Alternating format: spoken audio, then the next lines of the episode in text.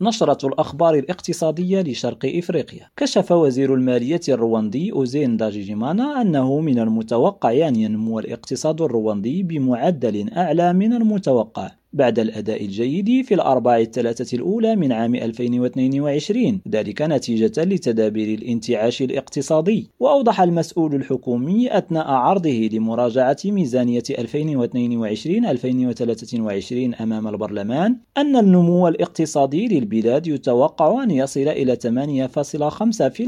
بناء على نتائج الأربع الثلاثة الأولى من السنة المالية مقارنة ب 6.8% المتوقعة سابقا. وقال الوزير إنه على الرغم من التحديات المستمرة الناجمة عن تأثيرات كوفيد-19 وأزمة سلسلة التوريدات العالمية والبيئة التضخمية علاوة على تأثير الصدمات المناخية لا يزال اقتصادنا يظهر علامات قوية على الانتعاش. يذكر أن الحكومة الرواندية قد قررت زيادة الميزانية الوطنية بنسبة 2.3% عن الميزانية الأصلية التي وافق عليها البرلمان في يونيو الماضي. يونس بوزريدة. ريم راديو كيغالي.